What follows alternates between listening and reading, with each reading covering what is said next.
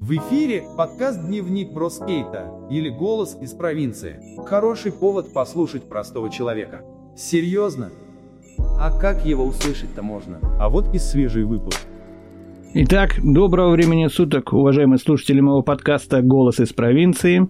У микрофона Бро. Были бы, возможно, его друзья, но сегодня буду писаться один. Любители видеоверсии могут увидеть, что из моего рта валит пар. Я нахожусь в своей звукозаписи в гараже. Вы не поверите, сзади у меня вещи, воблеры и все остальное. Сегодня подумалось мне вот на какую тему. Стояла я как-то на днях в одном из сетевых магазинов, соответственно, после работы. По старой доброй еще советской традиции захотелось мне взять с собой в магазине баночку, баночку, запятая, и сухариков на вечер, чтобы дома, так сказать, посидеть у телевизора в хорошем расположении духа. Сейчас стала быть зима, сами понимаете, особенно не погулять, а дома в берложечке тепло, уютно и хорошо. На кассе народу было немного, из трех касс работала традиционно всего одна, и передо мной стояла некая женщина, нахапала удивительным способом много всяких разных мелочей, ну, как всегда это бывает, да, заняв, собственно, всю ленту разной ерундой, и сверху какие-то еще вопросы наваливала кассиру. Ну, короче, было весело. Но время как таковое тик-так. В итоге я, безусловно, никуда не торопился, но то самое неприятное чувство торопливости, оно, само собой, взялось как бы ниоткуда. Опять полезли в голову эти странные мысли, знаете, как у всех тех, кто стоит в очереди. Зачем столько касс? А работает только одна? А можно еще одного кассира позвать? Ну и все такое. Че орешь? Молодой человек, почему вы кричите? Я Молодой- спрашиваю, лук будет или не будет? Ему моя душа не нужна, ему лук нужен, а? А вы меня не грубите! Меня очередь послала! Молодой человек, вас очередь послать не может, потому что у нас нет такой организации очередь. Выйди в торговый зал, возьми жалобную книгу и И пиши. напишу! Ну, конечно, я так не сделал и просто дождался своей очереди. Однако вспомнилось мне тогда ощущение, мое ощущение от покупки товаров на ход ноги. Помните в старом добром ларьке, это еще во времена перестройки, так было возможно, взял быстро то, что тебе нужно, и отвалил, не создавая сложности окружающим. А продавец в окошке, как заправский кочегар, выдавала покупки в топку своего маленького окошка. И сегодня же поход в магазин – это целое мероприятие, к которому нужно готовиться. А стало быть, темой сегодняшнего подкаста хотелось бы сделать вот что. Мы назовем эту тему «Пивная банка» или «Гибель ларьков не случайно». Ода об упущенном времени.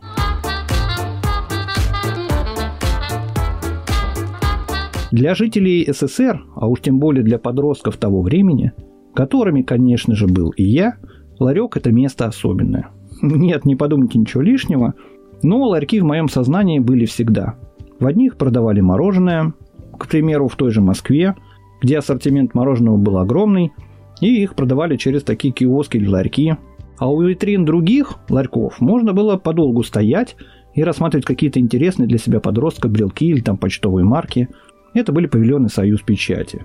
У этого торгового объекта почему-то очень много имен. Мы называли ларек, кто-то павильон, иные киоск, но и те, и другие слова, по сути, имеют одно и то же значение, вы не поверите. Слово «киоск» говорят, что пришло к нам снова таки со Франции, аж из 18 века, и образовано словом «киоск», то бишь будка, которое в свою очередь произошло от итальянского «чоско», или так, что-то подобное, от турецкого «кюск», в некотором значении, обозначающем цветочный павильон. Было также значение от персидского «кюск» – «дворец». Сразу сделаю отступление и вспомню одно удивительное время. Работал я тогда в одной крупной табачной компании, и на одном визите в ларек, а дело было жарким летом, мне нужно было сделать выкладку витрины. Ну, знаете, там написать ценники на пачках сигарет, там выставить их в витрине правильно, занять свою там долю полки и так далее. Навести марафет. Температура в этом так называемом дворце была градусов 50, ну, явно не меньше. А на солнце, наверное, и того выше. Ну, плюс к ощущениям было само отхожее ведро того же в ларьке продавца, потому что продавцу ходить было совершенно некуда. Конструктивно это не предусмотрено ларьком. Так люди вот и работали. Несмотря на открытую в ларьке с тыла дверь, тогда их еще оборудовали решетками от возможного ограбления, было и такое, было очень жарко. И работать пришлось, ну, с голым торсом. I feel as if I'm falling to pieces. My hands, legs, head, and soul are all separate. Что он говорит? Да хорошо ему. А, баня, брат. Русская баня. Переведи ему. Баня. Сауна. Во. Жарко, как в бане. Стало быть, слово «дворец» меня сейчас немного улыбнуло. Если говорить за слово «киоск», то оно означало цветочная беседка или парковый такой павильон, постройку, имевшую некий декоративный характер. Мое же любимое с детства слово «ларек» нетрудно догадаться произошло от слова «ларь», иначе говоря, некий ящик для хранения различных предметов. Ну, уже хорошо, что не дворец, уже ближе, как говорится, к теме. Однако различия в определениях все же есть. Киоск – это некая как точка торговли, не продуктами питания на самом деле. А павильон – продовольствием. Не лишним будет вспомнить, что во времена СССР было еще одно значение этих удивительных построек. Называлось оно «комок».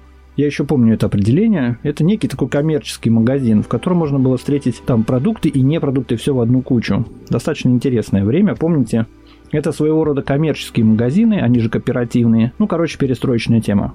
Там можно было купить практически все, что угодно. В принципе, начиная с января 1992 года, можно косвенно считать временем рождения советских ларьков. В те самые времена тот же Борис Николаевич Ельцин на съезде народных депутатов призвал к некому переходу к рыночным отношениям, что, на мой взгляд, и запустило нашу историю в совершенно иное русло, а если пошли другим путем, может быть, было что-то совершенно другое.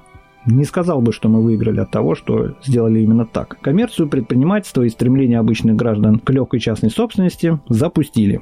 Ну, давайте подведем, как говорится, итоги. Ладно, шучу, не будем. Наша кооперация изначально была обречена, конечно, на провал. Как говорится, есть вещи, которые, ну, по сути, неизбежны. Причина тому это отсутствие малого бизнеса и тот самый русский подход к делу, от криминала до креатива. Тут уж от этого никуда не денешься. Бред какой-то. И вообще индивидуалы совершенно обезумели. Да что, товарищи, мы обсуждаем совершенно чуждое нам явление. Разве за это наши отцы проливали кровь наших дедов? Да, конечно. Тут ему не Чикаго. Сегодня частный детектив, завтра частный прокурор, послезавтра частный суд. Черти что! Однако давайте вернемся к ларькам. На мой взгляд, подобная форма торговли была единственно возможной. Ну, для такого либо заработка в те времена и на жизнь с точки зрения барыг и с точки зрения работников это была самая оптимальная схема. В те времена та же профессия, например, продавца была весьма прибыльной. И она не успела опуститься, скажем так, по статусу до уровня ниже плинтуса. Ну, продавец ларька, все нормально, все клево. До того времени, как цепкие руки государственного контроля опустились на горло первых предпринимателей, было много интересных скажем так, попущений и вольностей для розничных торговых точек. К примеру, такое удивительное явление, как торговля сигаретами поштучно. Напоминаю, что курение, конечно, безусловно вредит вашему здоровью, но все же. При тех ценах на продукты и вспомогательные, но очень важные для населения вещи, многое было дорого. И не всегда полная сумма находилась у тебя на кармане. Если ты шел в кармане у тебя всего там 20 рублей, запросто можно было купить не пачку сигарет, там, а одну сигаретку на ход ноги. Очень удобно, иногда, безусловно, выручала. Но она, конечно, была с наценкой. Продавцы тех же сигарет имели такую некую сверхприбыль, да? Но она нам не мешала. Можно было найти, по сути, все, что душе угодно, только не сиденежки. В этих условиях сигаретная пачка, состоящая из 20 сигарет, была весьма недешевым приобретением. Но решала там кучу вопросов именно такая форма торговли. Потом ее, конечно, прикрыли. Очень было удобно на самом же деле. Опять же, никаких тебе ограничений по времени с покупкой алкоголя или иных продуктов. Достаточно свободно было в этом плане. Иной ларек, расположенный в недурном месте, тем более в ночное время, зарабатывал неплохие деньги. Это считались такие золотые точки, особенно для предпринимателей в трафик, в ночь. Ну, просто круто. Что толку в сегодняшних круглосуточных, по сути, супермаркетах? Ну, вот для меня, честно говоря, непонятно. Если нет возможности купить того же горячительного, что там вообще, по сути, покупать? Ночью. Тесто для вареников, пельмени, что? Любители пошаракаться по продуктовым магазинам, конечно, возразят мне, но все же я останусь лично при своем мнении, что ночной формат был актуален лишь при покупке алкашки. Все остальное это некое случайное брожение, и ночью вообще надо спать, а не болтаться по магазинам. Также в ларьке было много эмоциональных плюсов. Расположенный у заводской проходной, он позволял рабочим после работы, не стесняя своей грязной робы или чумазости лица, ну, купить пивка на ход ноги или тех же сигарет. А теперь все же в сетках и в чумазом виде на тебя смотрят как на бомжа, по сути, да, неуютно. А тебе-то всего-навсего нужно купить минералочки, да? А позору за внешний вид, ну, не оберешься. Поэтому Ну, конечно, неудобно. Еще, опять же, очередь. Вспоминая свою работу в ларьках, которые приходилось посещать, скажу, что, мне кажется, это был один большой Шанхай. Такие скопления павильонов в одном трафиковом месте, как я говорил, да, их называли грядка. Там всегда кипела какая-либо жизнь. Таксисты, люди, алкаши, поставщики, машины, тыры-пыры, торговые представители, все, что там вращалось. Когда все после работы стремятся домой или наоборот в ларек, чтобы отдохнуть по своему м- желанию после трудового дня, грядка очень сильно выручала. Заказы товаров в такие торговые точки были огромными. И ЧП, которые имели несколько ларьков, они крутились, конечно, как юла, но и могли заработать неплохо денег на, на самом деле. Самым ходовым товаром тогда это была, безусловно, алкашка, да, о котором мы говорили. А также сигарет, соки, воды, то есть то, что можно было быстро взять, не толкаясь в магазине или не стоять в очереди. Весьма удобно. Устойчивое выражение «сбегать в ларек» вошло в народ как самое обычное житейское дело. Во всех городах, поселках или вдоль федеральных тех же там трасс ларек был обычным узнаваемым явлением. Проезжаешь, о, ларек, можно заехать. К сожалению, в нашем городе история ларьков была закончена постановлением нашей городской думы от 27 октября 2017 года. Инициативы касались, конечно же, вроде как благоустройства нашего провинциального города. И речь шла, в частности, вот о чем. Надлежащее состояние внешнего вида зданий, строений, целостность этих павильонов, там отсутствие граффити и так далее. На самом деле, вроде дело благое, но, мне кажется, тут была некая такая хитрая экономическая подоплека. Иными словами, инициативы, на мой взгляд, хотя и не были направлены на закрытие торговых объектов, но, как мне кажется, подписан был им некий приговор вообще этому частному ларечному бизнесу нашего города. Жаль, очень жаль, на мой взгляд. По тем предъявленным условиям содержать ларьки было, ну, себе дороже, а спустя время и вовсе все павильоны пошли под снос, как уродующее лицо города. Не знаю, в чьих было сделано это интересах, но это было сделано. Однако всю уличную торговлю в итоге, как бы так невзначай, прибрали к рукам торговые сети, а павильоны исчезли как вид. episode. Стало ли это причиной прошедшей в феврале 2016 года чистки Москвы